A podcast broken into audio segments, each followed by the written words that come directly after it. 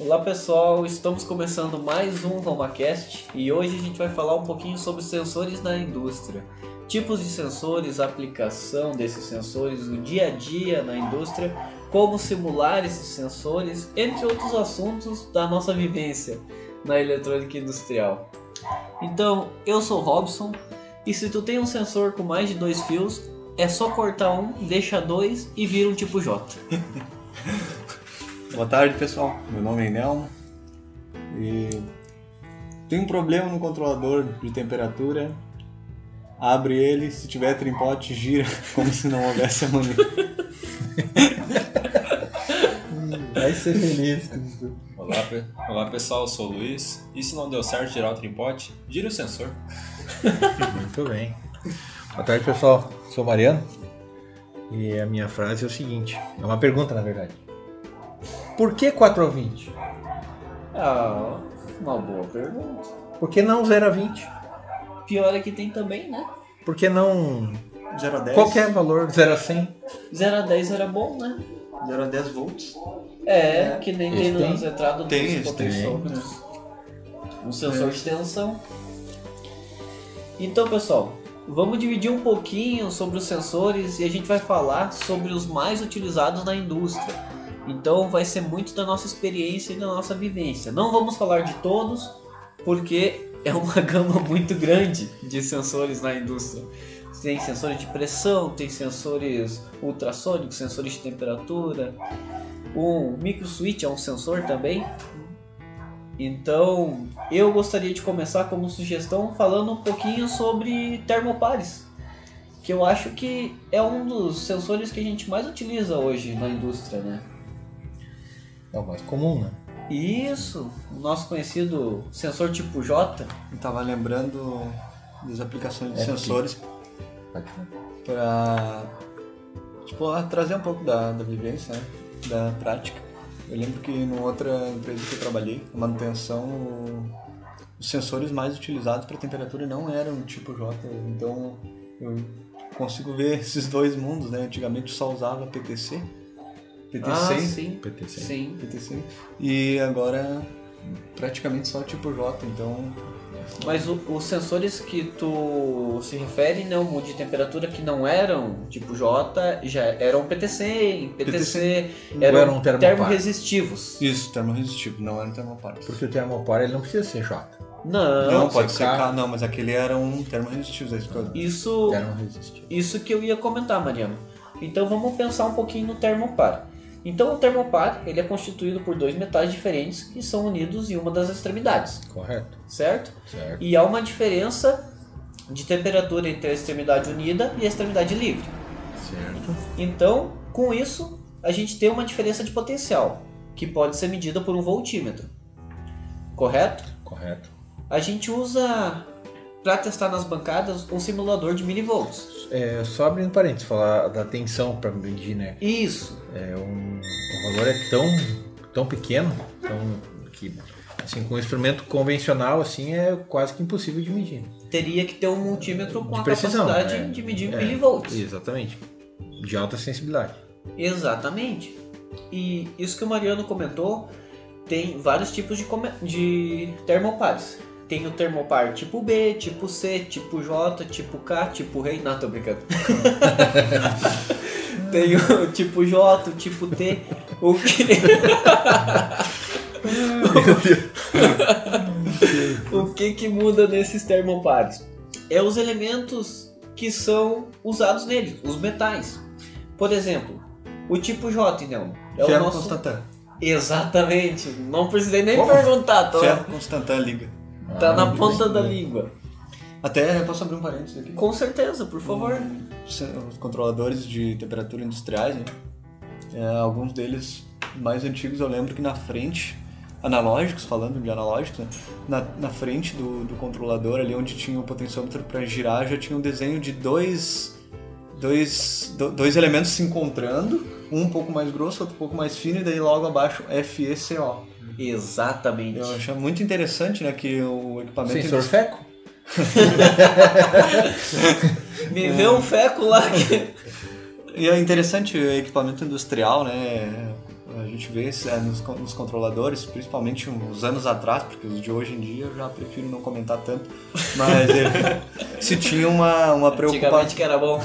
Se tinha uma preocupação né, de facilitar para quem fosse operar ou fazer manutenção, etc. Se tinha um, um pensamento assim mais padronizado, eu acredito. E, e é interessante isso que tu comentou e não, porque eu realmente nunca tinha percebido tinha ligado que isso é uma vantagem muito grande nesses uh, controladores de temperatura analógico, tu ter já o termoelemento mostrado na frente dele. E eles botam ali com o nome da tabela periódica, né? O, o nome químico do elemento, que é o ferro, Fe, e o constanta, SO, né? E o desenho já demonstra também os materiais e tudo isso quando, quando a gente não, não olha com um olhar mais clínico, passa despercebido. Para mim, foi acabou sendo uma surpresa. Por que, que tu tá sentindo? Quando, quando foi a surpresa? Sorte que a liga não é feita com alumínio e cobre, né? é... Mas a gente tem foco, o, foco, foco. o sensor tipo K, que é cromo e alumínio. Se eu não estou errado, não tenho 100% de certeza. Então, conforme o material vai mudando o tipo do sensor, né? Eu tenho vários sensores listados, o R, o S, tem o T, tem o K, o N, o J, o G. E os controladores de temperaturas mais comuns aqui da região, eles usam muito o sensor tipo J. Mas uma coisa interessante, talvez uh, poucas pessoas saibam, mas não, não é. Não troca o, a liga assim só porque esse é, mais, esse é melhor ou é. pior ou aquele é mais bonito. né? Qual a razão assim exatamente? Por que, que troca, né? Por que, que tem? O que, que difere um sensor tipo J de um tipo K, por exemplo? Não, range, precisões, tá certo? Isso, Isso. a curva de amostragem deles é diferente o circuito que vai fazer a leitura desse sensor tem que ser adequado para esse tipo de sensor. Tem uns controladores muito bons que são da marca Novos, o N1100, que tu consegue selecionar o tipo de sensor que tu vai usar, uhum. dentre todos esses que a gente comentou. E quando tu altera ali o tipo de sensor, ele já considera a leitura dessa tensão em milivolts que o controlador vai interpretar para o sensor correto. Isso que o Mariano comentou ali, da questão da temperatura, vou dar um exemplo. O tipo K, tu consegue ir até em torno de 1400 graus de leitura, positivo. Sendo que o tipo J, ele vai só até 750. Então, eu lembro que um, um documentário muito interessante, até depois eu posso pesquisar para colocar para vocês, da TV Escola, falava de como as caldeiras explodiam muito na, na época antiga quando não tinha uma leitura de temperatura para saber a temperatura interna. Uhum. Só era colocado o material para queimar, né? Colocava o material, colocava o material e chegava a um ponto que tu não tem controle, tu não tem visualização, ela explode. Como qualquer coisa sem controle, né? E daí o pessoal começou a estudar os termômetros, né? E o que usar para fazer essa medição. E quando uh, o experimento que eles estavam fazendo era com dois tipos de ferros diferentes, eles viam que movimentava e gerava um pouquinho de tensão. Tudo isso foi sendo trabalhado junto com a descoberta da tensão da corrente, né? E é, é, muito interessante aquele documentário. E os dois materiais diferentes de ferro eles viram que dava essa diferença de potencial. E aí que começou a se ter a medição para poder trabalhar com as caldeiras. Então, esses sensores de temperatura que a gente tem hoje largamente e de muito fácil acesso foi uma necessidade que surgiu com uma evolução da humanidade no processo industrial. É muito interessante esses sensores termopares, né? Que são os que a gente mais encontra aqui nos aparelhos da região, né? Eu acho que... É, e o grande problema, é, só te interrompendo rapidinho, uh, o grande problema que eu vejo uh, que acaba acontecendo e gera confusão é o fato deles fisicamente serem, serem iguais. Não, tu pega um, um termopar, né, um tipo J, um tipo K, é, olhando realmente. eles fisicamente são iguais. Só o cabo tem cor diferente. É, mas e quem não tá ligado que o cabo é ah, uma cor diferente? Exatamente. E se tu é daltônico? é, tem. É, aquelas etiquetinhas que vem junto, o pessoal corta, né? Pra não ficar, não ficar atrapalhando atrás do, Pra conta- passar mais fácil. Isso, exatamente. É, é, esses detalhes aí fazem toda a diferença, né? É, Uma boa certeza. análise. E, e além disso, né, o, esses são os termopares, né? Daí a gente tem aqueles termorresistivos. Ah, achei que ia dizer os termo ímpares. Temos termopares. Os termoímpares. E daí, Não, não então, existe isso, tá? Mas, Por ó, enquanto. Eu, eu, Só abrindo um parênteses ali, o Robson falou bem interessante até, ele já conversou bastante comigo sobre esse documentário, sobre os estudos dele a respeito de sensores e medições, etc. É, é, dá pra gente levar em consideração que a indústria avança muito e os sensores estão diretamente relacionados com esse avanço, né? Tipo, tipo, a, a tecnologia dos sensores, né? É uma necessidade eminente, né? Não, não tem como. Uma coisa Exatamente. precisa acompanhar a outra. É, exatamente. É. As explosões ali são uma prova clara de que o- a- os sensores não não estavam alinhados com a, com a indústria. né? A A, indústria pro- tava- a prova disso é, é- é hoje a gente dispor né, de é, elementos de, de medição, ou seja, sensores, que por infravermelho, por, por laser, ou seja, não, não há mais nem o contato físico para fazer a medição. quando o Robson falou do termo, eu logo lembrei do. Ah, tem muitos sensores aí, uma infinidade de sensores no mercado, mas eu logo lembrei de sensores de segurança e sensores de visão de, da, da Keys. Ah, sim. Então, pô, é um leque. É, tu falou uma coisa interessante, ó, sensor de visão, né? É, o que que, o que que dá para entender como um sensor de visão? sensor de visão de máquina, falando assim numa linguagem bem, bem, bem. ah, como é que diz assim? Baixo nível? Baixo. Não, a, A- linguagem a capacidade de, fa- de facilidade, assim, de fácil, de fácil entendimento.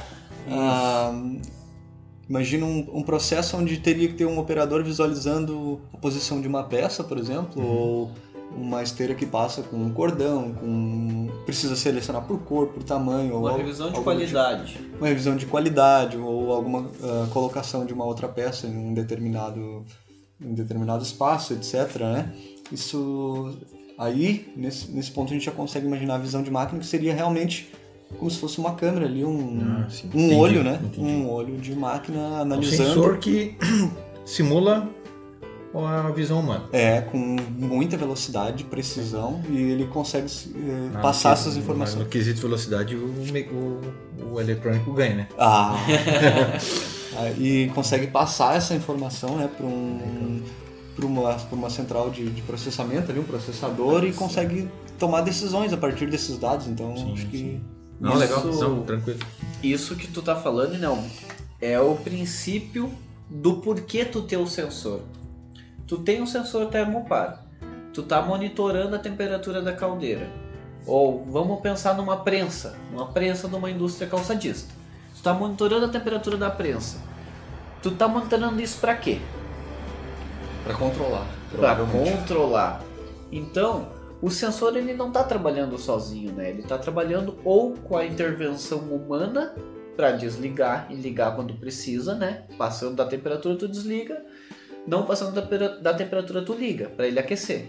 Ou tu já vai trabalhar com um controlador de temperatura ou um CLP ou qualquer coisa, né? Então, essa informação que o sensor te dá, tu tem que trabalhar ela. É. Ah, falando um pouquinho ali também sobre os, os sensores, né? Foi falado e a gente encontra muito nos controladores. Uma dúvida minha e de outras pessoas que estão iniciando eletrônica é semicondutores usados também para medir a temperatura. A temperatura ambiente, tu diz? Isso.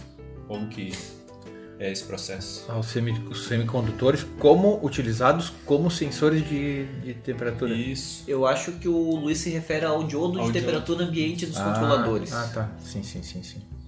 É, na realidade, é, o princípio é basicamente o mesmo, né? Há uma junção dentro do diodo.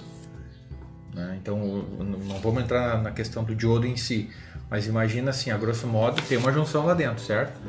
Um é um canal P e um N, certo? Uma Isso. junção. Então, assim como no, no, no ferro ah, Constante. constante acontece essa variação eh, de tensão, ou seja, gera uma tensão no- nos extremos.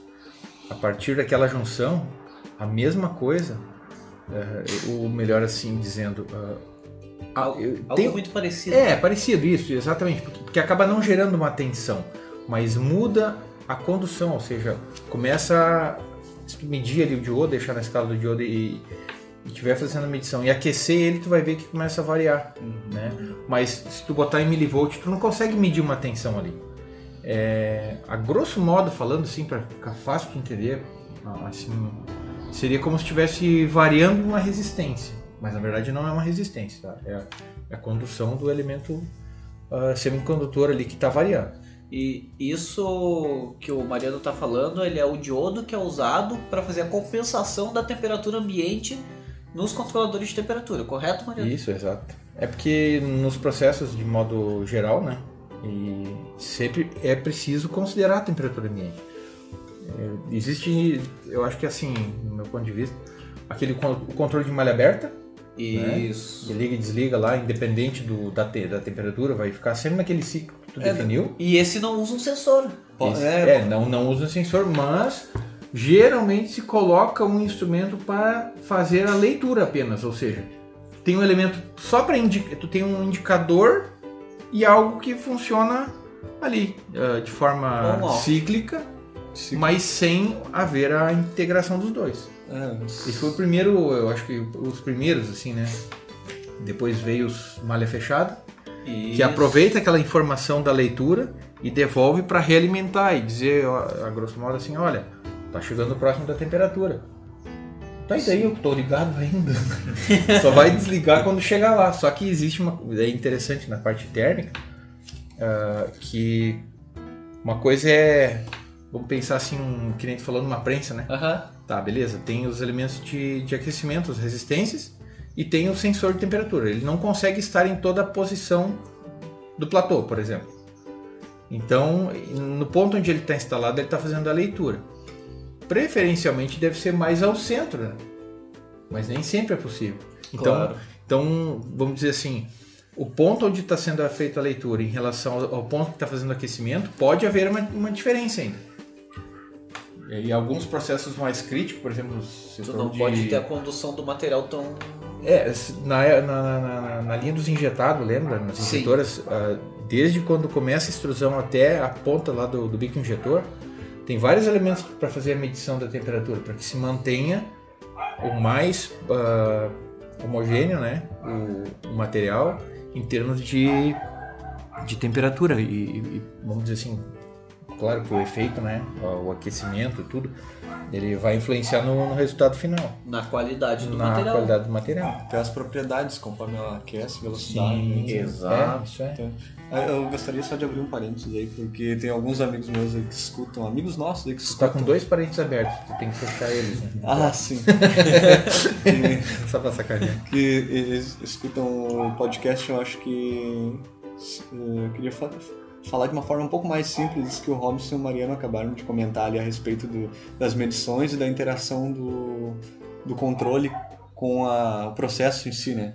Então a gente pode imaginar no primeiro momento, simplesmente falando de um aquecimento qualquer, pode ser, sei lá, a pessoa tá lá na casa com fogo e coloca a chaleira ali. Fogo onde? Ah, tá. Fogão, fogo no fogão. Coloca a chaleira ali e começa a aquecer. Bom, se ela não tem nenhum sensor, ela olha quando tá no ponto e tira. Quando tá no... Imagina quando tá no ponto e tira, desliga. A Sem pessoa, né? controle o- nenhum. Sem controle nenhum, exatamente. Quando em- colocam um controle, como o Robson falou antes, que pode ter um operador no meio intermediando o controle, ou seja, ele olha para o termômetro e regula o fogo. Seria aquela pessoa que está ali com um termômetro dentro d'água. Ah, começou a subir, ela vai diminuindo o, a, a chama do fogão. Mas isso já é um pensamento ah, P&D. Porque tem aquele que vai esperar chegar na temperatura e vai desligar o fogo. Ah, não, Só que daí a inércia né, do aquecimento continua que daí passou a temperatura. Eu tô tentando simplificar. Agora, só pra finalizar mesmo, imaginando. Provavelmente vai ser o próximo assunto que o Robson vai entrar, imaginando então o que seria a malha fechada ou a junção desses dois, dessas duas possibilidades. O termômetro se comunicando diretamente com o fogão sem ter a intervenção do ser humano. Aí seria o controle em malha fechada. Então a, a ideia, assim, para quem não tem nenhum tipo de conhecimento, a- relacionado a esse tipo de controles elétricos seria que o, o termômetro tem a capacidade de, de desligar o fogão quando chegou na temperatura certa. Tu, um ótimo exemplo, né? Um ótimo exemplo bem visual. Vou te dar outro exemplo dentro de casa que vai auxiliar no que tu falou. A geladeira. A geladeira. Exatamente, a geladeira é- tem um princípio bem Uhum. parecido com esse. Exato. O refrigerador, geladeira é uma marca muito antiga, não tem mais. Agora eu me É, pra, senti ma- velho. pra mais dos 30. Não, só pra incomodar mesmo. Tá certo. Um frigideira. Até agora, baseado nisso que o Mariano falou aí, tem uma amiga aí que disse que não é pra me falar piadas sem graça no podcast, mas eu tava lembrando que as piadas sem graça pros outros se tornam muito engraçadas pra mim e pro Robson. O Robson é especialista em fazer piadas sem graça, que eu acho engraçado, então automaticamente elas têm graça. É, pra alguém tem graça, né? Mas o, eu acho que eh, no fim eu acabei não respondendo depois a pergunta do Luiz aí, com relação ao sensor de temperatura ambiente, né? Ah, mas eu achei boa a tua resposta da variação. Tá, não, isso era do, do elemento em Isso. si. Mas ele no circuito, Ah, tá, tá. a razão Entendi. pela qual ele está ali. Né? Por exemplo, se a gente tem hoje. Eu preciso fazer um controle de uma temperatura de 200 graus. Né? Beleza. Hoje, por exemplo, a temperatura média ambiente. Vai fazer o processo. Só que nós temos, por exemplo, no verão, a temperatura Nossa. ambiente ela já é mais alta. Então o, o controle ele precisa saber que Tem o- que descontar. O, é, o ambiente precisa ser considerado, porque, por exemplo, se nós temos um aquecimento, e daí, claro, daí já vem para aqueles controles mais elaborados lá, com né, os controles proporcionais, que faz análise de, da, da curva de variação da temperatura, e aquelas coisas todas que a gente vai ver depois ali. Ah, o que, que acontece? Ele precisa, no inverno, se manter aquecendo por mais tempo, e o intervalo entre ligar e desligar ele não pode ser tão longo quanto no verão. Porque a, ten- a- a tendência, no, no- tu pega alguma coisa que está a 200 graus e deixa uma temperatura ambiente de 10 graus ou 5 graus, aqueles dias frios, né? Logo vai resfriar mais rápido. O ar, né? O ambiente resfria mais rápido. No verão não, bem pelo contrário. né? Sim. Ajuda a manter aquecido.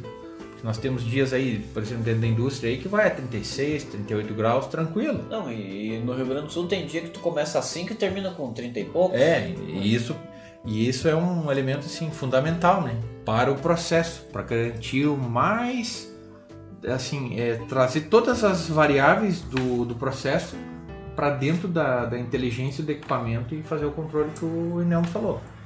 Desligar a chaleira do fogão. Bom, agora eu peço espaço para fechar o segundo parênteses. Ah, bom.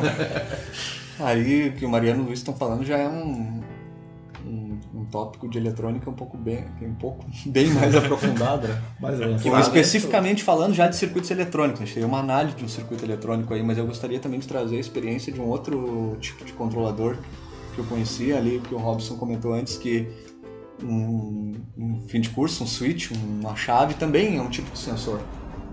Então eu gostaria de trazer aqui que não, não existem só controla- controladores eletrônicos e de temperatura, etc. Eu conheci um na indústria também, funcionava muito bem. Ele é- era com o tal do capilar, né? Ah, isso, isso. O que que era? É, Na verdade é um sensor eletromecânico.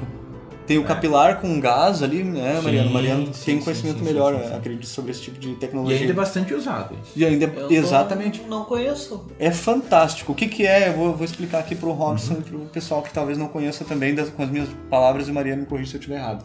Ele existe um, um, um, um- caninho de cobre ou um material parecido que tem um gás ali dentro, Aham. tá? E ele tem uma- um certo comprimento, ali provavelmente tudo já calculado, especificado. E dentro e tem aquele gás ali sob uma certa pressão. Conforme varia a câmera lá, que seria o, o regulador, como se fosse um, Aham. botão, um botão de volume ali analógico, ele altera aquele espaço do gás. E conforme a temperatura ambiente varia, o gás também ah, muda, né? Se expande ou se contrai. E essa expansão dele aí faz com que o mecanismo, como um contato, feche. É, que é para facilitar o entendimento e para assim a, a pessoa poder acompanhar e até de repente visualizar aonde tem isso. Deixa eu lembrar onde tinha. Nas- dentro de casa, Na geladeira. Na geladeira, os mais antigos, né? Mais antigo. É, mais eu antigos. ia dizer as antigas, É, né? Que as agora antigas. o controle é eletrônico. Sim, agora. Um, um forno elétrico, um Aham. forno elétrico desses comuns aí que é muito utilizado, o Fischer, né? Esses- mas ele, ele é com capilar É ou é com com bimetálico? Eu achei que era com bimetálico, tipo a torradeira. não, Não? É com capilar. Tanto Olha que tu ajusta lá a. O metálico ia Não, tu, tu ajusta o, o. Ali que tu falou, o termorregulador, tu ajusta a câmera, Ah, tu ajusta a temperatura. Outra coisa onde é muito utilizado também em fritadeiras elétricas, ah, Ah, sim. que é precisa é, combinação né, ruim, né? É óleo e e Calor. e- e calor, né? Não, Tá. daria, não daria pra botar um componente, um, um eletrônico lá dentro. Mas ficou claro, a análise ali? Eu vou tentar explicar o que eu entendi, daí tu me diz se é mais ou menos isso. Tá. Tu tem um tubo, eu, eu pensei nele, talvez eu esteja errado, eu pensei nele como se fosse um termômetro. Tu tem uma certa pressão ali dentro, ele é fechado, né, em cima e embaixo. E daí tu tem dois tipos de. Tu tem um gás ali que conforme a pressão externa, esse Com gás vai se temperatura. e- Exato. Por causa da temperatura externa, o gás se expande e daí ele vai aumentar e diminuir como se fosse o mercúrio dentro do termômetro. Acredito que internamente aconteça é, isso, uma coisa assim, só que na é pressão. A né? pressão do gás dentro do tubo capilar, que o capilar é o fato do, do caninho ser muito fino. Eu ia falar isso. É por isso que é capilar. né? O caninho é muito fino, é. É, e, inclusive a recomendação é não. Não Porque dobrar o o capilar. pessoal acha, acha que é um arame, né? E acha que é um arame volta. e não é. E daí, quando, se ele dobrar, estragou o sensor. Se Exatamente. dobrar 90 graus, então já era. É, porque ele é um tubo, né? Se É. dobrar um tubo metálico, É. ele vai vincar. Obstrui, né? É, e Sim, pode não ficar inoperante, mas ele vai ficar comprometido. Pode- vai Isso. mudar a pressão? A precisão daqui a pouco. É, e aí essa pressão atua lá num. Como é que eu vou te dizer? Num. ah, num elemento que vai ligar e desligar. Como É. se fosse um bimetálico, por exemplo. É, como se fosse um bimetálico. Uma outra. Uma coisa. e- A mesma ideia é utilizada nas máquinas de lavar roupa. Eu tava pensando nisso agora, pô. Que é um sensor de nível, né? Sim. Vai medir nível, mas utiliza a pressão da água dentro de um tubo Ah, para fazer É. um movimento, né? Do E- diafragma ali dentro. Isso, exatamente. É muito interessante. Então, tipo, ah, quando eu comecei a estudar eletricidade, me chamava muita atenção, extremamente, assim, era os sensores que são os on-off como chave, né? Sim. Sensor de pressão, sensor de temperatura, sensor de todos esses que fecham e abrem um contato, né? E os outros, os transdutores também chamados, que são os que fornecem valores analógicos. Então eu classifiquei, pro meu entendimento, ficar mais fácil como digitais e analógicos. Os tipos ah, de O on-off seria o digital. isso. Naquela Entendi. época, eh, quando eu tinha, sei lá, 17 anos que eu comecei a Sim. trabalhar, eu achava bem interessante. Porque, ah, se eu não quero um controle muito preciso, não quero trabalhar num range, eu posso usar um on-off. Sim, Daí eu sim. chamava eles de digitais, né? Sim, E, sim, pô, ele só tem dois estados. estados. Ou ele está num ou. E em muitos casos atende a necessidade, em muitos Perfeitamente, casos. né? Mas a gente Ah. falou agora só, até agora, sobre temperatura, né? Claro, é o que a gente mais vê no dia a dia. Mas tem outros, né? O que que, que que mais a gente tem assim dentro da indústria? Vamos lá. Ah, Eu tenho sensores indutivos, que ele detecta objetos metálicos em pequenas distâncias, né? Daí vai estar especificado conforme o sensor que tu compra. Sim.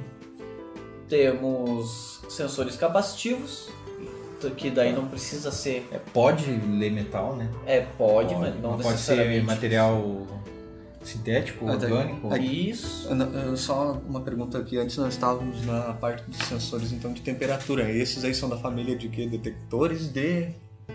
Esses, é, o capacitivo, indutivo, detectores de objeto, alguma coisa É que assim, É, aí depende pra que, que tu vai usar. é, por exemplo, nós temos as variáveis, que é temperatura, pressão, nível, Umidade. umidade, né? E aí, bom, agora, por exemplo, só só exemplo de de sensor de temperatura dá para ter vários, né? A gente já falou do capilar, do termopar, Eu ia falar também, Mariano, do termo resistivo que vocês Isso. chegaram a comentar, que é o PT100. isso, esse é bem legal. E um que a gente usa muito no colégio é o PTC e o NTC. Ah, sim. Os termistores, né? E a gente chama daí de termistor na, Sim, o, sim, sim. o componente.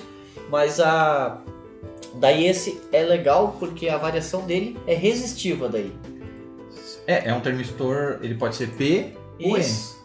O É. P aumenta a resistência com o aumento da temperatura. O N diminui a resistência com o aumento da temperatura. Ah, Isso eu tive que colar, porque eu nunca Ah, lembro. eu sempre faço confusão também. É bem interessante. É, Agora- é, é isso que o Robson falou, eu acho fantástico quando eu comecei a estudar eletrônica, essa possibilidade de Fazer ler. ligar um LED só encostando o dedo no, Exatamente, e poder, e poder ver a temperatura ali num display digital de, um, de, de uma variação de tipo, resistência, né? O LDR, por exemplo, Sim. o LDR consegue. A, A a- primeira vez que eu usei um foi para construir um. Eu, eu já consertava alguns amplificadores assim mais elaborados, né? E eu achava fantástico que tu ligava ele e ele tava bem silencioso. Mas as ventoinhas só, só eram acionadas a partir de uma determinada temperatura. Porque elas eram muito ruidosas, né?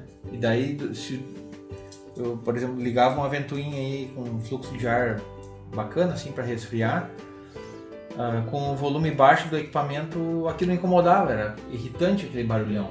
Hum, Tipo ali o, o sobra o que aspira né, as fumaças ali, ah, o. o, o exaustor. Então eu pensava assim, poxa, tem que fazer alguma coisa. E aí eu fui pro- procurar. E o primeiro projeto nessa linha eu montei um com um operacional um 741, Fusca dos, dos operacionais. Se eu não me engano, é, o, é mais um da década de 70, se eu não me engano. É. E aí eu montei um pra ligar e desligar a ventoinha. E eu ficava fazendo isso que o Ralf falou. Ia lá e botava o dedo só pra ver ligar a ventoinha. Levando, daí parava. Aham. Legal. É legal. E, e o mais interessante é a inércia né, que tem pra fazer funcionar. Fazer funcionar. Essa, essa parte de sensores em casa, assim que tu conhece, tu começa a pensar em várias coisas. E uma vez é um sensor ótico, agora o que eu vou falar, mas vamos pensar no controle de televisão. Tem um- uma pessoa que eu sempre comento nesse podcast, que já foi meu professor, professor do Inel, que ela é uma pessoa muito inventiva. E uma vez ele programou o controle da televisão da casa para controlar as lâmpadas da casa também. E a esposa dessa pessoa não ficou muito satisfeita de quando ela ligava a TV, desligava a luz da sala. Aumenta o volume e liga a luz do quarto. Olha aí, ó. Quem era esse mesmo? Esse é o agora professor da Facate, o Flávio Rosa. Ah, mas olha aí, ó. Mestre. Ah, já. Ele, Mestre eu, não, Flávio. eu não sabia dessa. essa Não aí. sabia dessa Olha história. só. É, não é legal? Legal, mas é, mas é- tudo é descoberto, né? Aham. E essa aí do sensor na televisão, isso me lembra. Tinha uma. A Philips fez um, um televisor com alto contraste. Ah, o contraste é uma coisa assim. é, eu uso bastante por por questão da questão da visão, né? Mas de tubo, Mariano. Te- é, dessa- assim, de aqui, tubo. é, tô falando coisa de antigamente, né? Tele- te- televisão, onde isso, nossa, era assim, ah, uma, uma grande coisa. Era uma tecnologia que eles tinham melhorado, porque tu assistia a televisão num ambiente claro, a, a- a imagem da televisão era uma coisa, mas assistir no que escuro, o que que tu tá lembrando? Cara, quando eu era piá, uma vez o pai comprou uma televisão dessas aí, eu fui jogar videogame no quarto, apagava a luz, escurecia a imagem, botei uma lanterna. Olha aí, ó, viu? Tu descobriu a TV com alto contraste. Cara, E eu era tão metido que eu pensei, não, não pode ser. Daí eu comecei a desligar e ligar a luz e eu vi que variava. Eu, não, mas eu tenho que resolver isso. Tinha uma, no cantinho superior, né? Isso, Direito, é. tinha uma entrada de, de luz ali. Pra quebrar aquele contraste, né? Que no ambiente escuro incomodava assim, os olhos, né, assistir eu- por um longo período. Eu gostaria de fazer um adendo. Gambiarras 2. uma lanterna numa TV de alto contraste. Ah, muito legal. aqui. Aí eu tinha uns, sei lá, uns 8 a 10 anos, eu pensei, mas que coisa, eu quero jogar no escuro e fica escuro também. claro. Era divertido. Mas aquilo foi uma inovação, né? E era um, é um sensor que usa até hoje os LDRs, né? Ah, era um com LDR. LDR. É, com LDR? Que Exatamente. legal. Um LDR. Com LDR. E tinha, e tinha a possibilidade de configurar pra não atuar isso aí ou não? Pois então, até tinha um ajuste, mas Coloca aquilo. do jeito que tu quer, mede a aquilo- resistência e bota um resistor. Ah, É. na, pois é, na época eu só tinha uma lanterna e conhecimento pra isso. É, eu sei que é, eu precisei uma vez ah, atuar num, num, num circuito desse, porque o cliente chegou na época e disse assim, olha, a minha televisão tem um problema. Toda vez que apaga a luz, ela fica escura. Ó, meu Ela Deus. muda. Tu deu uma E lanterna daí, pra eu, disse- daí eu disse pra ele, não, mas Que idade ele tinha? Ele não se ligou, sei, ele não- não lembro nem que idade eu tinha na época. Ele não se ligou em botar uma lanterna, então. Não, claro, não. A pessoa tinha comprado a televisão já de segunda mão. Ah, mas né, ele e- já tinha condições. e eu não fazia que ideia que resolvi. tinha aquele recurso. E eu também não, não sabia, né? Ah, foi a primeira que tu pegou. É, foi assim, eu não me lembro exatamente se foi a primeira, mas eu lembro que não era uma coisa comum assim nesse Aham. televisor, né? E daí eu pensei, poxa, que será? O que, que pode ser, né? Eu pra ele, Traz aí, vamos dar uma olhada, né? Só que a televisão ficou funcionando uma semana e não deu nada. Tu não ele levou pra casa e ele disse, ó, mas ela continua igual. Eu digo, mas ela não tem defeito. Daí foi, daí que o Renato, um outro conhecido, um amigo, disse, olha, é, será que não, não tem um, um sensor para controlar isso aí? E daí a gente foi dar uma... Daí eu abri e tinha por trás, assim como é hoje o sensor do controle remoto, que ele, é, ele não é visível, né? Uhum. Ah, ele fica coberto e aí pensei, poxa, pode ser isso mesmo. E é. Olha só. Mas daí a questão do ajuste que tu falou, né? Eu, eu não lembro de ter visto um ajuste assim para aquilo. Configurável, no caso. É, era, era algo que, claro, era para funcionar, né? Tinha aquilo ali já como um elemento, porque antes era tudo com botão. Mas É, é, e daí, mas, uma pergunta agora, vocês que viram essa televisão e não com a sua lanterna. Ah, desliga a luz, ela fica mais escura. Pra não, quê? não, não, ela diminui, o- ela diminui o contraste. Diminui a. ah, tá, beleza. É, tem duas, duas coisas, né, principais, né? o brilho O e o brilho e o contraste. contraste. né? hum, É que seria como se fosse a Mas por quê? Porque se tu tiver com uma, uma imagem com alto contraste, num ambiente muito escuro, Machuca ah, o olho? te cansa muito ah, os olhos, né? E é desagradável, sim, começa... E a indústria da TV quer que tu fique ali 24 horas. Claro, então... porque ela tem que funcionar até estragar para tu comprar outra e assim vai. ah, dá pra comparar com a tecnologia do smartphone. Ele Exatamente. Quando né? tu coloca, quando tu sai num dia de Isso, sol, ó. ele, brilha. trabalha. Olha só, cara. Só que existe uma diferença, né? Não tem um LDR no, no smartphone. Como é que ele faz isso? Uma boa pergunta. É, foi uma Alguém brin- arrisca? Provavelmente tem um outro tipo de sensor ali. Tem. um- Câmera frontal? foto- Ah, câmera frontal? É pela Exato. câmera. Sim. Eu achei tudo que é era- pela câmera. Ah, muito inteligente. interessante. Já tá ali, é só usar os dados. É. E pensar que ele tá gravando a gente agora e filmando também. Exatamente. Ah, isso não é nada. Espera até as máquinas começarem a pensar sozinhas. Skynet. Não, não, a gente mantém o dedo próximo da tomada para desligar, né? E as que são com bateria. Ou falando nisso, eu vi um- uma cafeteira da Maquita que tu leva como mecânico, chega lá pra fazer teu serviço, tira a bateria da parafusadeira, liga na cafeteira e ela faz café. Genial. Boa. Quem teve esse Agora não, isso? agora, Ah, agora, não. agora, agora não, não trabalho mais, só vou Ideias. tomar café na obra. Mas, Ideia- Ideias simples que mudam o mundo. mas com certeza tu vai lá fazer teu serviço, tá muito estressado, tá muito difícil, defeito. Toma um cafezinho, se acalma, que a Nossa, mente quem, clareia.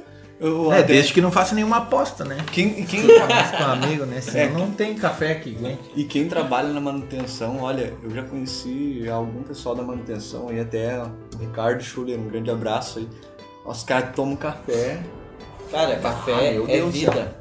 eu tomo Café café, que é nem vida. água, quer dizer, que nem Sabe, sabe quando o, episódio dos Simpsons que o Homer ficou no hospital e daí ele ficava com soro e daí ele falou assim que o pai dele estava sendo alimentado por uma sonda, ele disse, olha ali, que vantagem, não precisa nem mastigar. Eu Olha aí. queria ter um sorinho de café do lado da banca assim, só Ah. pingando assim. Daí toda vez que pinga o olho dilata, daí para. Daí dilata, daí para. Então, olha aí, ó, útil. né? mais um É. sensor de dosagem, né? Tu consegue dosar o quanto vai passar de material. Não é, não tem um controle com o sensor, mas ele É um sensor de fluxo. exato, um sensor de fluxo. Ah, agora que o Robson sensor falou, de fluxo. Vai lá. agora que o Robson falou dos sensores, eu lembrei. ah, tem muitos sensores na história, a gente acaba esquecendo, mas trazendo uma experiência que eu e o Mariano fomos uma vez num- numa indústria de alimentos, biscoito, mais precisamente falando, mais especificamente falando. E eram células de carga também, o- várias células de carga que faziam medições do. É, Mas vamos explicar o que que é a célula de carga em si, né? Por A favor. célula, a célula de carga ela, ela compreende num é um sensor para identificar o peso, né? Ou seja, é o elemento que faz a função principal da balança. Só que internamente falando, então a gente tem o que ali dentro. É como se. É, é, são, é como. Como é que eu vou te explicar? Tem um. Agora me fugiu o nome do. do- aquela ponte, ponte, Ponte de, de Wi- Winston. Isso, ponte de Winston. Isso mesmo. Então, é, são na verdade variações de resistência, né, em função da pressão mecânica em cima de um elemento. Que também é muito usado na robótica, essa, Exato. para o robô conseguir pegar alguma coisa mais É. sensível. e Sim, tal. e, e, por exemplo, ter uma noção de, de força, né? De quanto, quanto vai comprimir ou não. É, olha só então os sensores aí trazendo para nossa, para os nossos, ah, como é que o Mariano falou antes, agora me fugiu a palavra, pro- visão, audição, tato, olfato, paladar, os sentidos. Ah, os sentidos, isso, esses- as, É. as grandezas em si. É, os, as máquinas também, através dos sensores, conseguem fazer essa leitura da realidade, eu diria, de uma... É, na realidade, assim, a grosso modo falando, tudo que conseguir reproduzir, captar, né? Transformar um, o calor, o som, a luz, Isso. transformar aquilo num. Grandezas físicas. Isso. Em, em sinais elétricos, Exato. dali, É, dali tu- pra frente faz o que tem a entender. Muito interessante. Então, ah, olha só, ah, puxando um fio aí, nós já falamos de visão Puxando de máquina. Visão de máquina. Eu ia sacanear o pessoal da elétrica, mas é melhor não. A, a visão de máquina, né? Comparando com a nossa visão, agora a célula de carga, o Mariano em comparativo com a, a pressão, no caso a força com que pega o material. e é um sensor resistivo, né? O é, o exatamente. É como aquele elemento de, de o PT100 que o Robson estava comentando antes. É, as balanças das farmácias, né? Ah, não. tem células de carga. Ah, nós estávamos falando daquela, do processo do, de, de medição do- do- da indústria de alimentos. Ah, para fazer o- a pesagem do, do, do produto para embalar. Antes, antes da embalagem. É, exatamente. Então, E eles colocam uma tolerância, né? Pra cima, na célula ali, pra qualquer variação, Sim. não Então, correr risco de tomar um processo, né? Ter menos do que tu tá vendendo.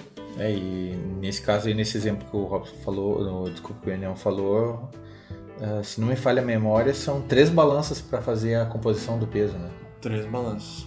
Ca- pra ca- cada vez que vai fazer a pesagem, são três. É, é como se fosse assim, por exemplo, ah, tem três balanças, A, É B e C. Redundante? E isso são, por exemplo, ah, a balança A ela é composta por três elementos, a B mais três elementos. Ou seja, não é só um elemento que vai Que medir, legal. pra, justamente para garantir essa precisão. né? É, e tu trabalha com toneladas de equipamento, de que equipamento não, de matéria-prima, então se tu tem uma perda, e é muito melhor tu medir três vezes e ter certeza de que tu pode botar um pouco só a mais do que tu botar muito a mais e perder muito material, né? É porque ah, o equipamento ele tem um, ele faz uma verificação, né? Se tiver uma daquelas ali que tiver muito fora, ele já elimina aquele, aquele sensor e passa a utilizar um, um outro, ou seja, ele se auto ajusta para garantir o peso. É muito interessante que além de ser malha fechada, é redundante. Sim, é sim. que- Nós estamos falando de um processo que faz a embalagem de, sei lá, 80, 100 pacotes de biscoito por minuto. É. E tem que ser rápido e preciso, né? É, eu eh, conheci também máquina que, faz, que tinha redundância na leitura de temperatura, porque normalmente quando a, a variável, a grandeza, né? Quando a grandeza que está sendo medida é fundamental no processo, tem Que é- redundância. E como é que é a leitura dos ovos e não? É, na verdade é nessa indústria aí. Leitura dos ovos. né? É de- não, era da. Uma granja? das- é das, Era uma granja? Das incubadoras. Não, Ah, incubatório. das incubatório. Ah, É, incubatório. incubatório. Então ali Porque a, a temperatura tem que ser muito controlada. né? muito controlada. A temperatura e a umidade. Na 37,5? verdade, na verdade lá tinha o controle. 1,8. Ah, era em Fahrenheit. Fahrenheit. Ah, não, isso. É, era. Aí me derrubou. É, daí ah, eu lembro que lá, só naquele, naquele processo ali, naquela parte do processo né, de incubação, tinha controle de temperatura de pressão do ar. Uhum. A pressão era controlada para que houvesse.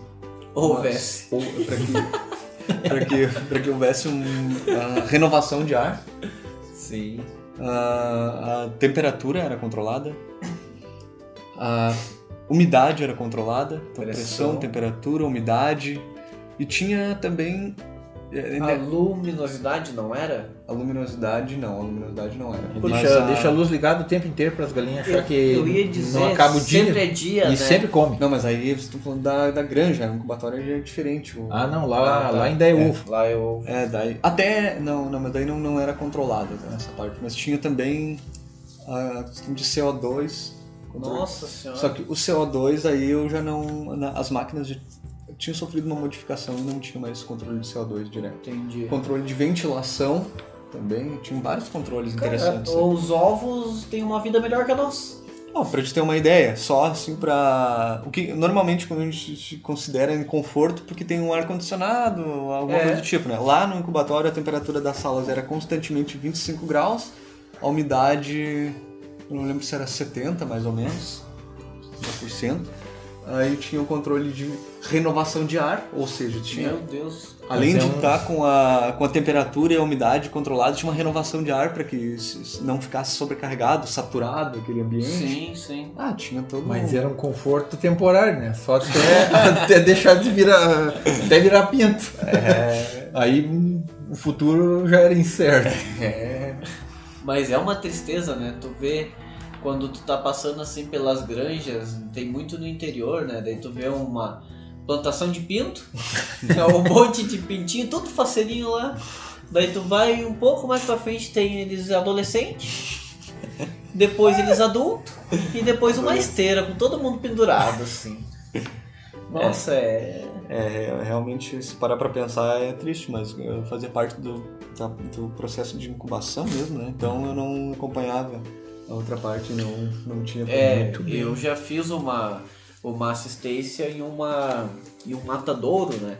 Eu sei que eu passei duas semanas sem comer frango. Meu Deus do céu.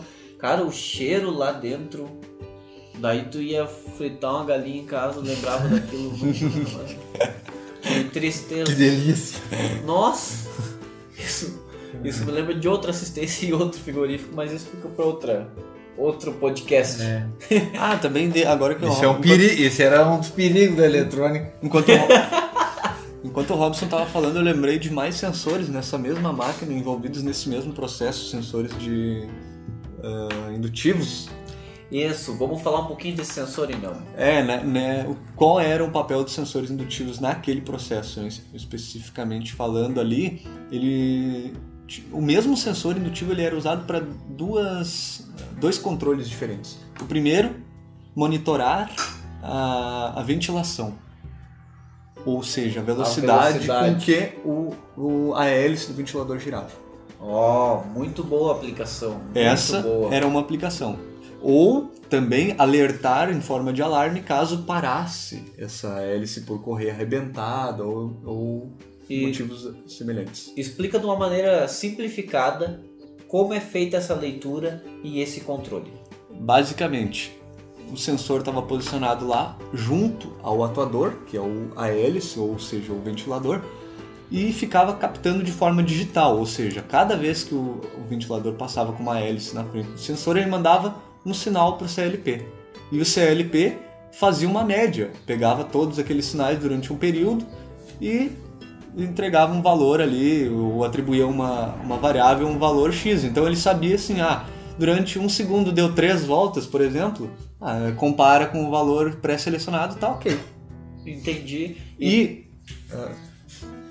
o- a outra parte do processo que também usava o mesmo tipo de sensor, se eu não me engano era um sensor indutivo MAPNP, ah, era uma parte de viragem que fazia ah, deslocamentos assim da, da horizontal, né? da horizontal quase na vertical, em ângulos, assim, enfim.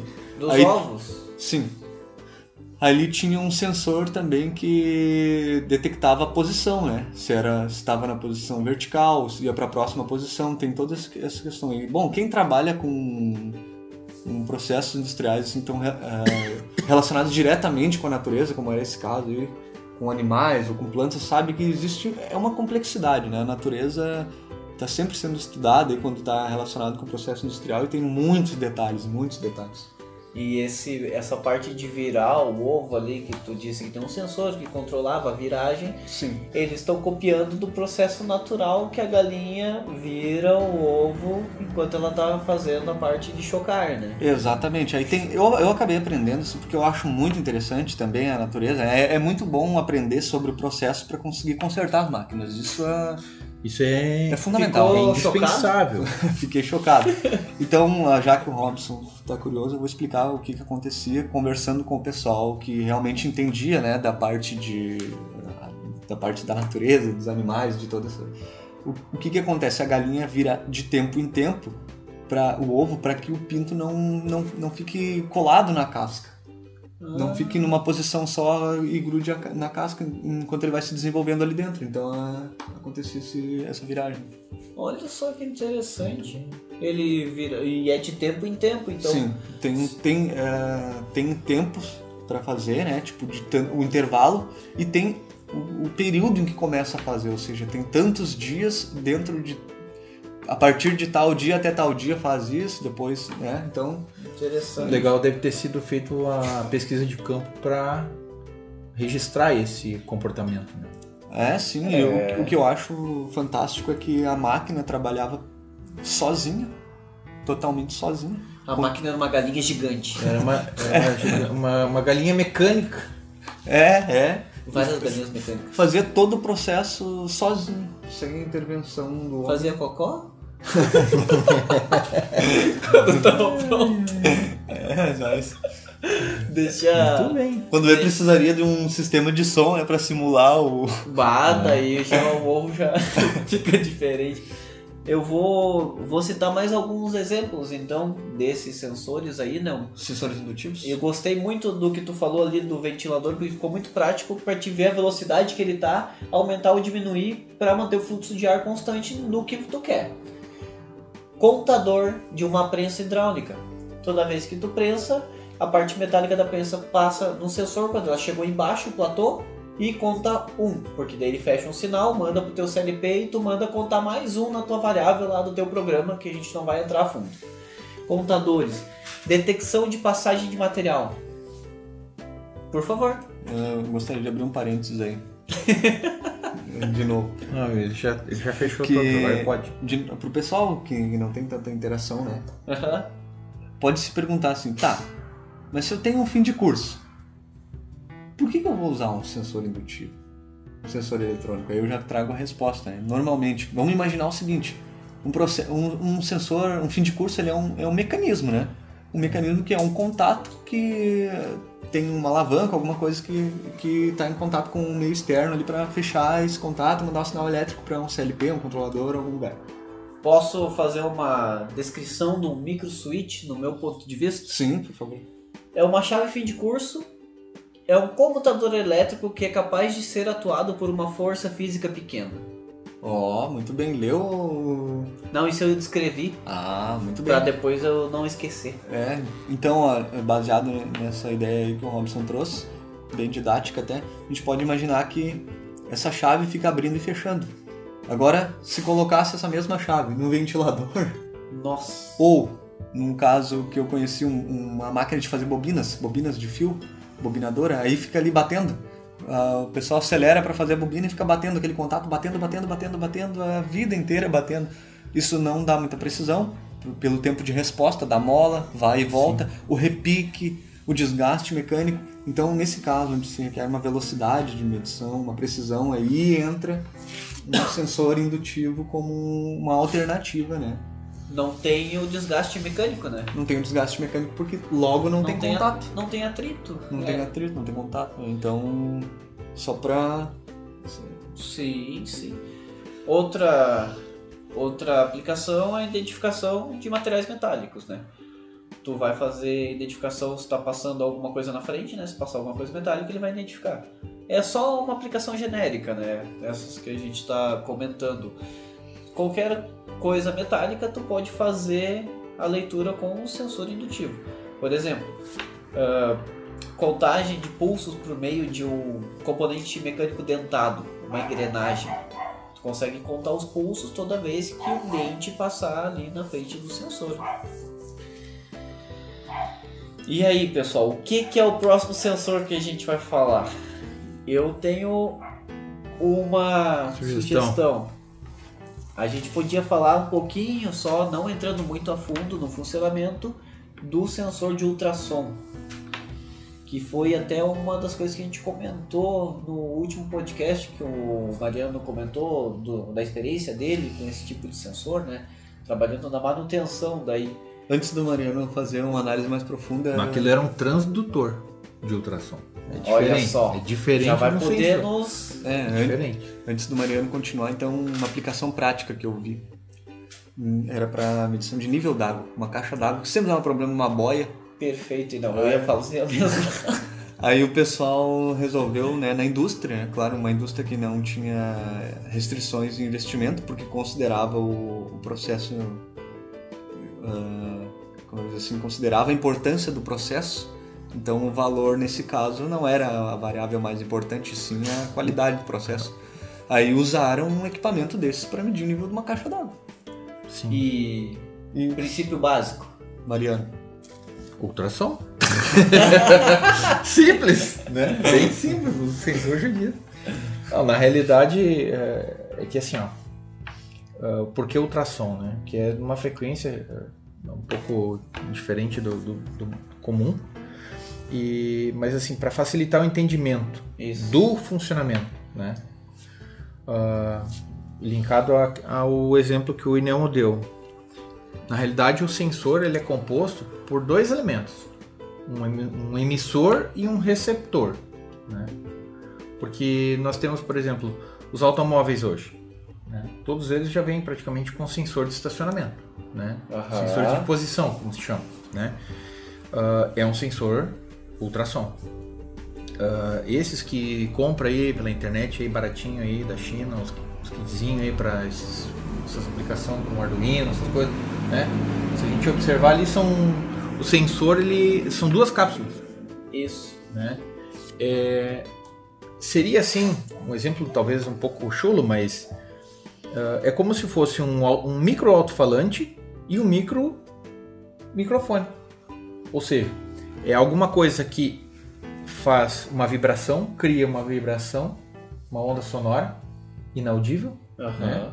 aquilo vibra, aquela, aquele, aquele som ele vai se desloca até o ponto que a gente vai fazer a medição ou enfim e claro daí existem restrições em relação à distância a, lar- a ângulo de, de, de funcionamento isso são outros detalhes mas enfim é como se aquele sinal ele vai ele reflete até onde a gente vai ah, fazer a leitura por exemplo e devolve aquela onda sonora distorcida e tem um atraso entre a emissão e a recepção.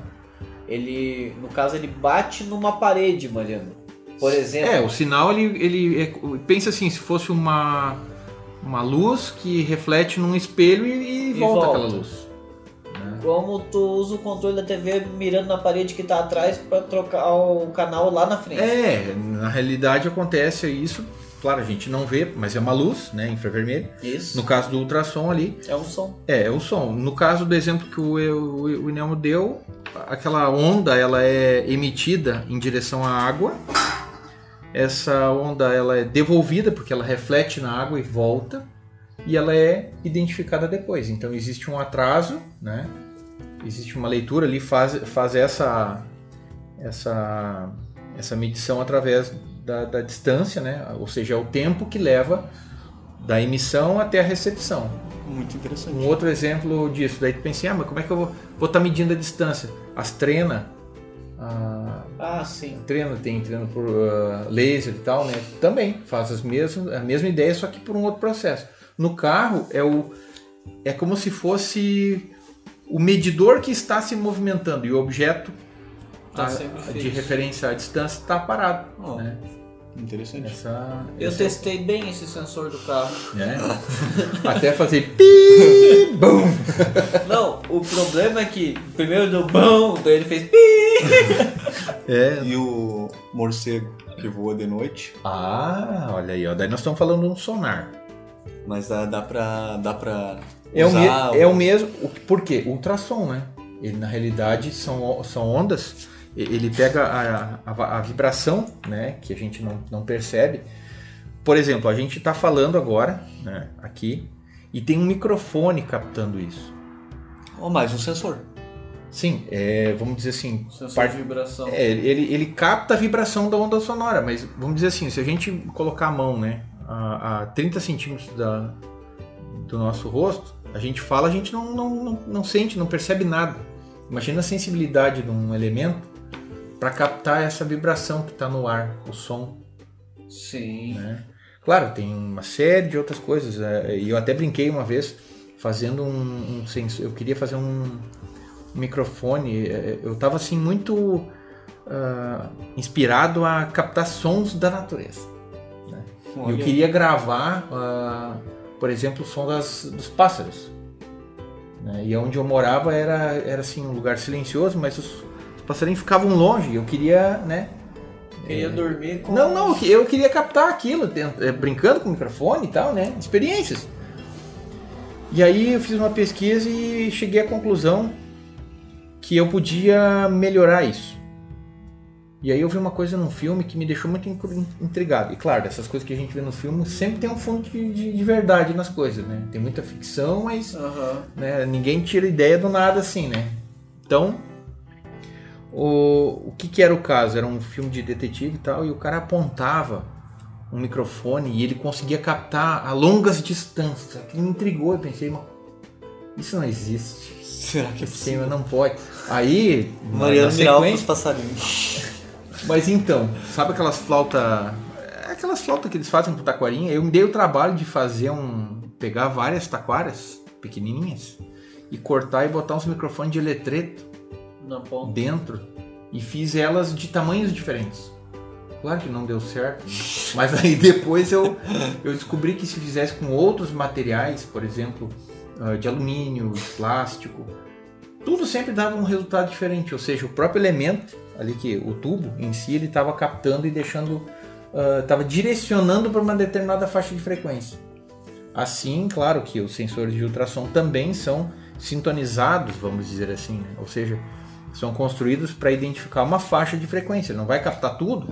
Ah, senão não tem como, né? É, é como, por exemplo, o, o sensor do controle remoto da televisão. Ele, ele, aquele, aquela, aquela luz que emite até o sensor, ela tem um. Não é só uma luz, ela tem um, um sinal codificado ali dentro.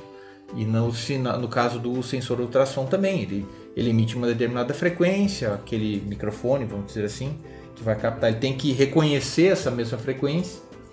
E aí tem uma série de outras coisas que influenciam, né? Mas É- não é difícil, mas é um assunto assim denso para Enquanto, enquanto o Mariano tava falando, eu viajei aqui no pensamento. Os passarinhos. Vol- voltei- ou- não. Morcego. Da- não, Tá. quer ver a relação? Quer ver a relação? A relação vai sair. Quando eu tinha 13 anos, eu tava na escola, na sétima série, bah, eu não- tava mais gostando de estudar, não tava mais animado. Até que a minha professora, chamada Maria de Lourdes, começou naquele ano, né, na sétima série, um assunto muito interessante. É uma disciplina nova, chamada Física. Ó, Bah, dali eu Daí o jovem Inel se interessou. Ali eu, eu pensei, nossa, é muito interessante. Já gostava de gostei. educação física. Física, então. Agora que o Mariano tava falando, eu, é, pensando, né, que pô, a eletrônica é física pura, né? Sim, exatamente. Não tem. é, eu acho que é uma das áreas que mais, é, vamos dizer assim, explica, né, algumas coisas que o pessoal assim, fica na, na curiosidade. Muitas pessoas já me perguntaram: ah, mas como é que pode isso? Mas por que isso?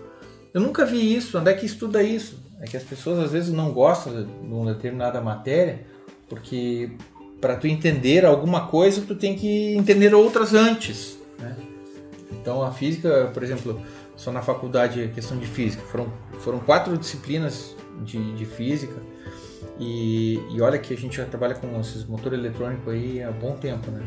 E eu sempre tinha uma curiosidade de entender ah, alguns sensores, aquele do daquele aquele posicionador do P40SE ali, não me lembro. o Ah, o sensor HAL. Não, não, não, Não. O sensor aquele ótico do, do Ah, o ótico. é, e eu ficava pensando como é que ele, como é que o sensor consegue ler um rasguinho tão assim, ó, muito fino como é que ele consegue identificar e, e um do lado do outro? Poxa vida.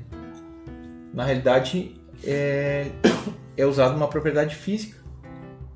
Né? Tem, um, tem, um, tem uma, é, uma técnica ali que permite, e aquilo ali, na verdade, passa a não ser tão pequeno assim, dentro do contexto como ele é montado e como ele é a construção em si. Né? Uh, enfim, é, eu só fui entender agora fazendo a, na disciplina de física ótica e física moderna. Olha só. Né? Daí, poxa, coisas que já há muito tempo, assim, tá, tu tá no dia a dia, tá fazendo e tal, mas tu vai entender mesmo, de verdade, à medida que tu vai evoluindo no, no, no estudo, né? Sim. E, e, não tem, não tem como não ser assim, né? É. é. E esse sensor é mais um tipo de sensor óptico, né? É um sensor de luminosidade, que, identifica a luz, né? Que tem em todas as máquinas de costura, tem um sensor de parada. O que eu comentei do RAL ali é um outro sensor que também pode ser utilizado para parada, né? E tu pode usar o mesmo sensor, é um sensor de efeito de campo.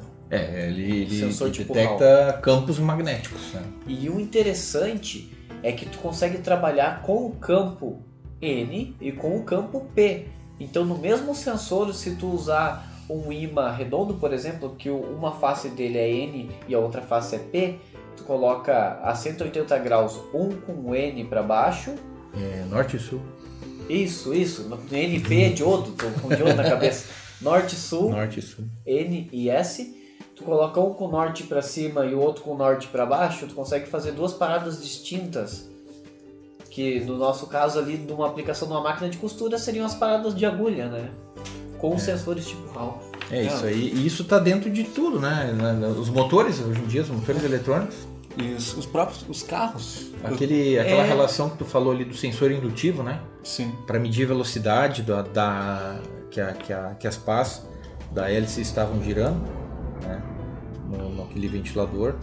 Uh, a ideia é a mesma, mas usa um recurso diferente para fazer a leitura da velocidade do motor. Identificar se ele está girando. que tá... é um RAL, no caso. Sim, se ele está rodando. É, é o, se eu não me engano, o carro também tem um detalhe ali, não sei se é na cremalheira, eu não entendo muito bem. Tem um amigo meu que trabalha com uma parte eletrônica de carro e a gente conversa. Então, ele fala sobre esses sensores aí, o RAL, peso elétrico. Sim. Então, Sim. É, o, a, o piezoelétrico é, é bem interessante. Porque ele, ele, vamos dizer assim, ele também acaba gerando uma tensão, né? Mas por uma compressão mecânica do elemento. É, é exatamente. Por... E o mesmo princípio, agora para ver assim, uma coisa leva a outra, né? Aí de certo alguém pensou assim, ah, se eu comprimir isso aqui, ah, eu gero uma tensão numa determinada frequência dependendo, dependendo do tamanho da pastilha, né? E se fizer o contrário? E se gera, aplicar uma tensão em cima? Gera uma, uma vibração. Tu gera uma vibração, é, é os... Ah, eu pensei nisso agora enquanto o Robson estava falando do HAL, do imã. Eu pensei que o HAL também pode ser usado para corrente, para leitura de corrente elétrica também. Sim, porque sim. a corrente gera um campo e... Mas HAL tem tudo. Tem no mercado aquele de, de framboesa, tem, tem, o, tem o azul, tem o... E, né? e vamos pensar no, no sensor de efeito de campo com, que tem um imã rotacionando uh, num posicionador, por exemplo, que seria aquele sensor de posição dos motores de costura. Mas vamos pensar num acionador.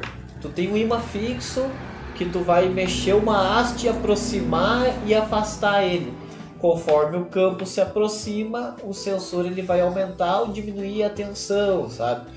Então tu consegue trabalhar com o campo dele conforme está se aproximando do objeto. Não é que nem um transforma sensor indutivo. Um, tu transforma uma, ah, uma, uma, variação, uma, um movimento mecânico em uma variação elétrica. Aí seria Isso, a questão... não usando o on-off, mas sim o analógico. O analógico que o Inamo comentou. Exatamente, que era o que sempre me intrigava nos estudos sobre eletricidade no começo, né? sensores e etc. É, aí, aí vem uma situação que a gente teve né, acompanhando uma situação num cliente uh, que são algumas interferências que acontecem em alguns sensores. Né?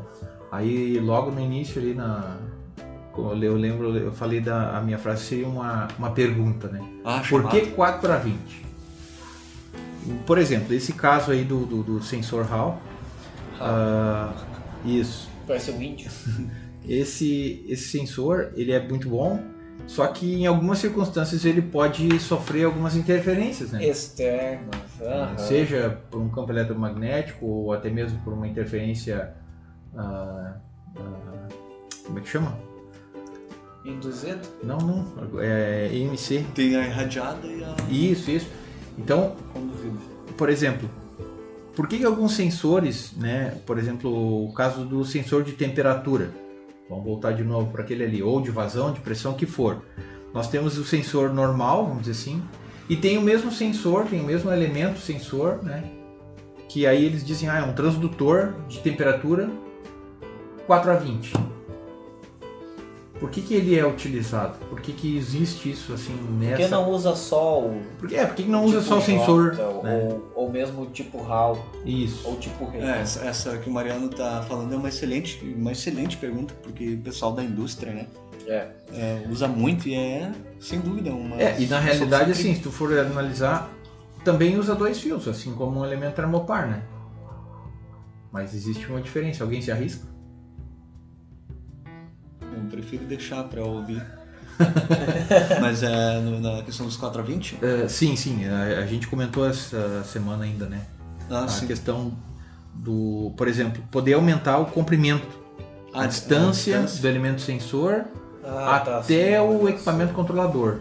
né? Uhum. Vamos pensar assim que a gente tem um, um processo lá que a máquina pode não ser tão grande, mas vamos imaginar que, sei lá, tenha uns 10 metros de cabo. Ah, Sim. Ah, um detalhe, Ué. às vezes o, a sala de controle tem- comporta toda a parte lógica de controle, etc. Estruturalmente falando, ela tá bem longe da onde está sendo. Sim, sim, o elemento né, É. tá longe. Né?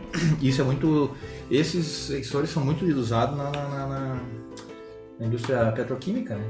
Aí eu acho que foi assim o- a- onde que teve talvez a maior aplicação, porque de diminuir ah, cabo e enfim uma série de outras coisas, níveis de tensão que pudesse gerar talvez alguma faísca, alguma, né?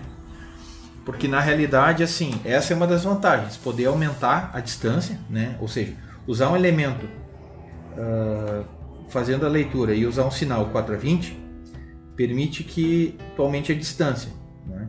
No 4 a 20. No 4 a 20. E outra vantagem é maior imunidade a ruídos. Sim. Mas o porquê disso? Isso aí que é o mais intrigante, né? Porque parece simples, ah, mas eu não tenho nenhum ruído aqui, ou não sei, não, Eu não vejo. é, a distância não é tão grande assim, mas sei lá, tá dando uma diferença na leitura da temperatura, né? A gente sabe que a temperatura ambiente influencia nos materiais, né? Os, os cabos, os condutores, geralmente de cobre ou alguma liga, né? Enfim, vai estar exposto à temperatura ambiente, enfim. Onde está o segredo, William?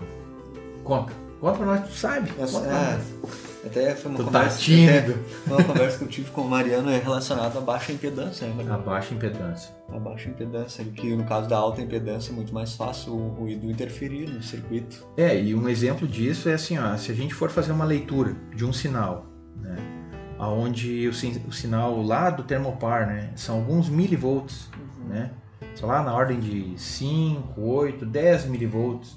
Imagina a distância Né? do cabo. Por uma distância, quando vê essa tensão, ela é, É, é- ela acaba, vamos dizer assim, se perde no condutor, né, pela resistência Sim, do cabo. sim. Agora, se tu tiver o mesmo sistema, né, e tá fazendo essa leitura, eu, eu preciso transferir essa informação lá para o outro lado, e aí usar um, um procedimento por corrente, ou seja, independente do comprimento, vai manter aquela corrente, né? Ou seja, a informação ela vai de forma completa, sem nenhuma variação.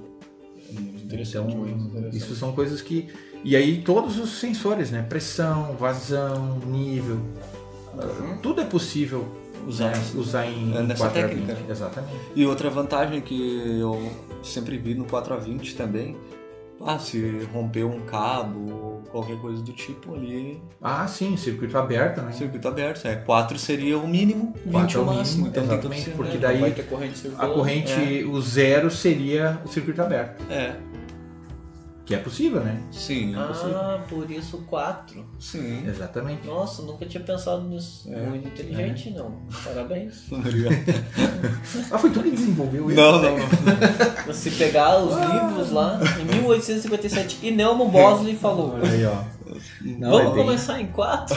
Tem uma reunião lá, "Vai, vamos fazer um 0 a 20. Não, não, não, vamos começar em quatro. Eu, é, eu, eu, sinceramente eu não sei por que começou em 4 e por que vai até 20. Eu não sei, mas eu achei bem interessante. Vamos deixar esse estudo Pra para depois. outro momento, né? Foge do escopo, vamos dizer assim, né? Tu falou muito das grandezas e tudo, e questão da natureza, né? E não. Isso me lembrou uma frase do Lavoisier que ele fala assim: que na natureza nada se cria, nada se perde, tudo se transforma. Bom. E se a gente pegar o sensor, é uma transformação. Tu tá transformando algo numa coisa que tu vai conseguir medir. Ah, sim. Claro que tem as suas tolerâncias, né? Sim. Erro de escala e tudo mais. que Envolve. Girar o tripode. É, ah, isso aí, mas pra quê, né? Mas aí isso é uma pergunta que eu não entendo. Ah, aliás, é uma situação que eu não entendo. Por que colocar um, né? Por que colocar algo que a gente sabe que o pessoal vai mexer, mesmo que não há necessidade? Eu, eu tenho uma tem- hipótese. Tu tem mais pra ler aí, ó. Não, mas eu tenho uma hipótese sobre o que o Mariano falou. Por que ter ajuste no controlador que saiu de fábrica calibrado? Vamos pensar num dos componentes que a gente pega com, com anos passando e variação. Quando pega com anos. Desculpa, mas eu fiquei imaginando você. Deus que me perdoe. Volta, volta. Apaga isso aí. A quinta série venceu. A quinta série B. Por favor, retire-se da turma. Silvio. Os componentes, com o passar do tempo, eles acabam alterando suas propriedades. Capacitor. Capacitor é um exemplo que a gente pega diariamente. Então tu tem um- uma possibilidade de calibrar, que nunca acontece, porque é sempre descalibrado, que a gente recebe, mas É. o equipamento. Mas isso aí, ó, agora tu falou um- uma coisa que realmente é, é bastante relevante. O que que eu, eu entendo realmente que precisa um ajuste, né? Quem desenvolveu o, o produto precisa ter um precisa ter um, uma possibilidade de conseguir ah, deixar o mais próximo daquilo que realmente está fazendo a leitura. Bom, Isso. então vamos considerar que o equipamento foi construído e foi calibrado, né? Perfeito. Saiu da linha de produção, foi para o processo de calibração, ok, recebeu um selo que está 100%. Aí vai para, sei lá, para a indústria, né? Aí coloca lá o equipamento em operação e aí vem aquela situação assim, ó. O processo exige uma precisão. Quanto eu posso ter de erro nessa leitura? Bom, vamos pensar assim, se a gente estiver trabalhando com ah, vamos imaginar aquele calçado, aquele que- é feito, que é injetado, que ele sai, ele depois sai da forma pequenininho e ele ele expande Ah, no sim, momento que sim. tira, é, a- tipo aqueles croque, né? Acho que é isso. Não, Eu não é sei. uma das drogas modernas, o Crocs. não Não, não, aquele calçado, não, eu não sei bem certo como é que é o nome. Ele é tipo um EVA, assim, é. É, que tem uns furinhos, né? Um, É, ele é pela expansão. Jason. Ah, eu, eu já vi ele, já vi, Tá. eu não sei o nome dele. Ok, É Crocs. Crocs? É. Tá, beleza. Aquilo ali, pra ele. Beleza, fica- não, aquilo é feio pra caralho. Eu Sim, só mas é... All Star, já tô usando. Tá, o detalhe é o seguinte. Aquilo ali, quando ele sai da forma, ele, ele não sai no tamanho real. Ah, Ele, ele, depois que ele é injetado, ele é retirado da forma, ele vai para um outro ponto e aí ele expande. E aí a temperatura que ele sai da forma influencia diretamente no tamanho que ele vai ficar depois. Olha aí. Bom, e isso é um processo que exige uma certa precisão, Precisão. da temperatura, certo? O que a gente vê, na grande maioria dos casos, não vamos considerar esse, que isso aí seria assim, um, algo que pudesse estar influenciando no processo, né? Mas aí depois eu retomo isso. Por quê? Porque na grande maioria das coisas não precisa, não precisa grande precisão. sim, né? sim. Então o pessoal coloca e, e passa a utilizar e só vai dar atenção no sentido de eh, dar manutenção, seja ela preventiva, né? Aham. Ou preditiva, enfim, é quase que impossível na indústria, né? Eh, então o que acontece? Eh, o pessoal tem lá o equipamento, tá funcionando, parou de funcionar. Então, o que, que é a primeira coisa? Ah, o aparelho Tá descalibrou, descalibrou. Ah, isso, isso né? aí, mas. Esse é o primeiro pensamento. O que, eles vão fazer? Ah, então aqui, esse botãozinho de calibrar, então vamos calibrar isso aqui. Mas isso agora eu preciso. Gira tudo pra esquerda. Ok, mas deixa eu só, deixa eu só complementar. Então o que, que acontece? Na realidade, houve um desgaste de uso, né, normal, ao longo dos anos.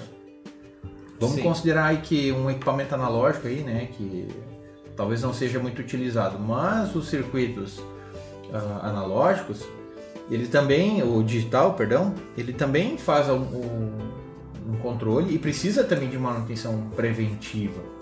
Agora, o que, o que eu acho que é assim o ruim é que quando dá um, dá um problema, ah, a primeira coisa que se faz é ajustar o equipamento. Né? O pessoal abre o equipamento, tenta regular algo que vamos considerar que tenha desregulado então, né? Mas, Mas ninguém abriu. Como é que o negócio vai desregular se Não. ninguém abriu? E outra que ia ser mínima coisa. Sim, exatamente. A tolerância, e é isso que eu ia dizer. A diferença seria pequena e não tipo assim, tá funcionando e agora não tá mais. né?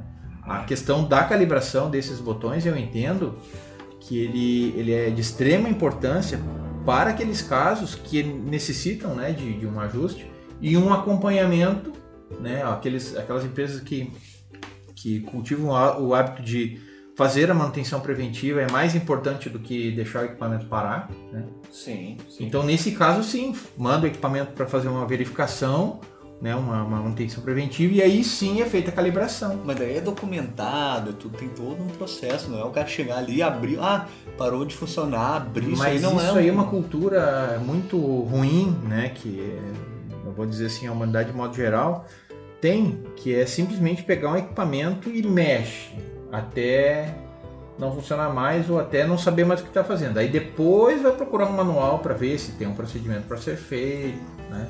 É, É, os equipamentos mais. ah, vou dar um exemplo mesmo da Novos, o N1100. Não tem como tu calibrar ele girando um tripode dentro do equipamento. Não tem cabimento isso. Ah, só deixa eu. Posso abrir um. Claro. aqui mais um parênteses. O- Alguns, algumas máquinas com motor de passo, às vezes tem a regulagem da corrente do motor também. Sim, que é sempre no máximo, né? Ó, mas aí já envolve um sensor de novo. ó. Tem um sensor, um elemento sensor de corrente. Sim. Isso aí, ali, que ah, é o shunt. Por um motivo ou outro, daqui a pouco a mesma placa pode ser usada para dois ou três motores diferentes. Então ali o fabricante tem Que aquele... é o que acontece. É, então não, não digo que isso tá errado, não, sei lá, talvez está É, tranquilo. ele tá mas- otimizando, né? Ah, é? O hardware, O né? hardware, hardware. Aí, só que não sei porquê, algumas culturas locais de manutenção têm esse pensamento de que é só ali, o fusível que queimou é um ampere, coloca 10, ah, parou de funcionar, gira tudo o tripote que tem, não, não, eu não sei isso. Não, claro, isso não é geral, isso é. Mas a gente, infelizmente, tem é, em alguns locais essa a possibilidade de ver isso no dia a dia, né? o pessoal achar que ah, agora eu abro o equipamento, mexo em tudo, giro tudo os Isso tripotes, é desconhecimento, né?